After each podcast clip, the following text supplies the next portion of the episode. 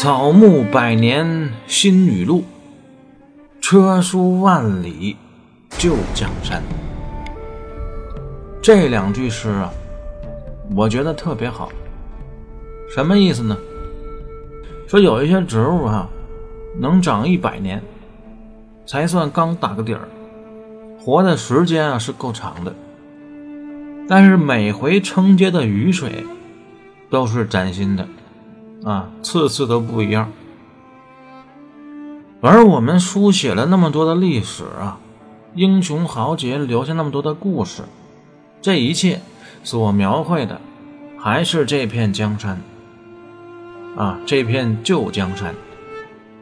空间没有变，平台还是这个。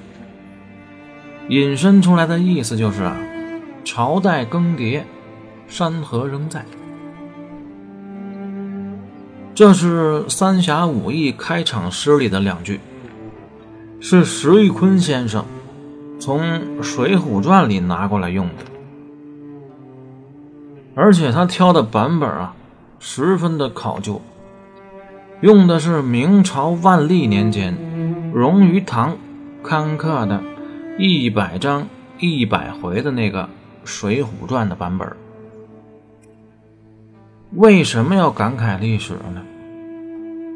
因为这首诗起始啊，就是从五代的乱世开始讲起，跟三国的滚滚长江异曲同工，各具风流。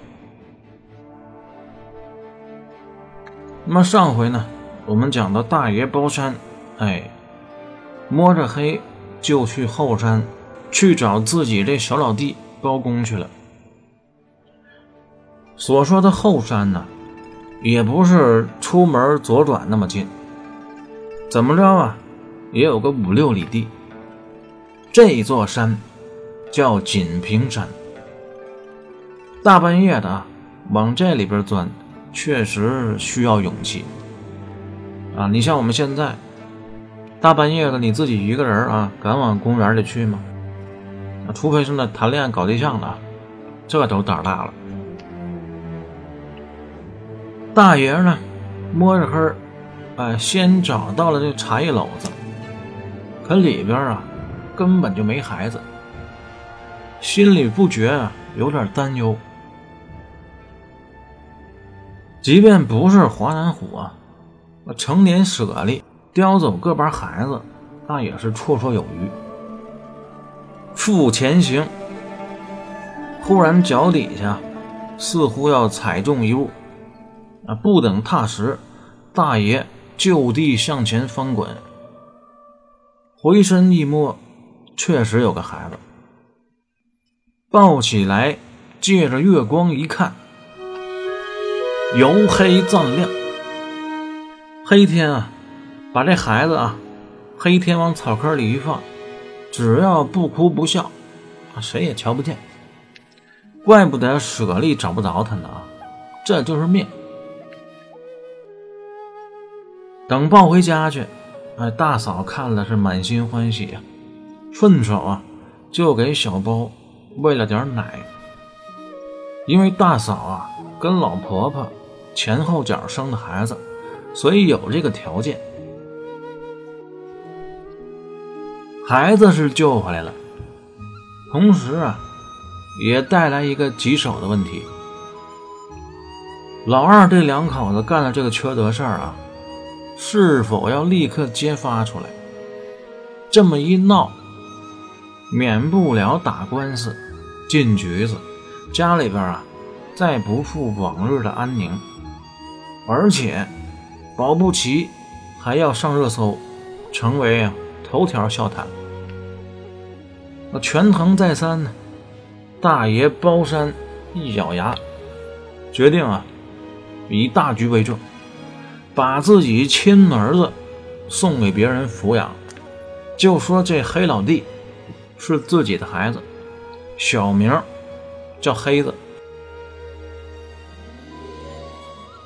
包海一看大哥也生了个黑孩子，有点纳闷了，回家跟媳妇说呀：“看来，也许我们家就有这个基因。”老二的媳妇姓李，哎，我们就叫李氏。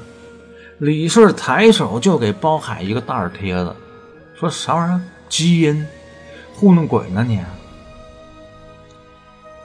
傻缺一个！我看那就是婆婆的孩子，你根本就没扔出去。今晚罚你顶灯，不许拿下来。那边呢，包山就把黑子养了下来，包公。也就一直管大哥大嫂就叫爹妈，所以说包公这嫂娘啊，就是从这儿来的。大嫂也确实当得起。时光荏苒，岁月如梭，转眼七年过去了。趁着老婆婆过生日啊，大嫂啊。把这事儿挑明了，只说这孩子就是三弟。当年啊，怕老太太您年纪太大不好养，自己呢先客串着，并没说包海两口子的小阴谋。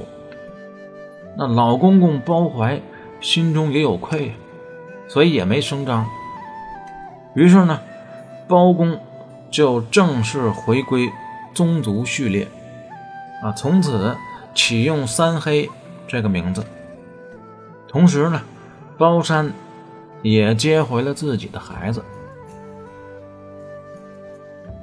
所谓帝国主义亡我之心不死啊，二嫂要除掉黑子之心未决，因为曾经干过的坏事啊，永远是你心中的鬼，灵魂里阴暗的部分，正是他。存续的食粮，麦克白两口子是成功了，包海李氏他们俩是谋杀未遂，而且当事人全都健在，往后的日子里如何还能有清白的睡眠呢？包海好说，二百五一个，反倒没什么心理压力。二嫂李氏啊。心思缜密，就此得了抑郁了。但李氏啊，心智强大，韧性足，能扛，顶着巨大的压力，接连策划并执行了葱油饼投毒事件和落井下石计划。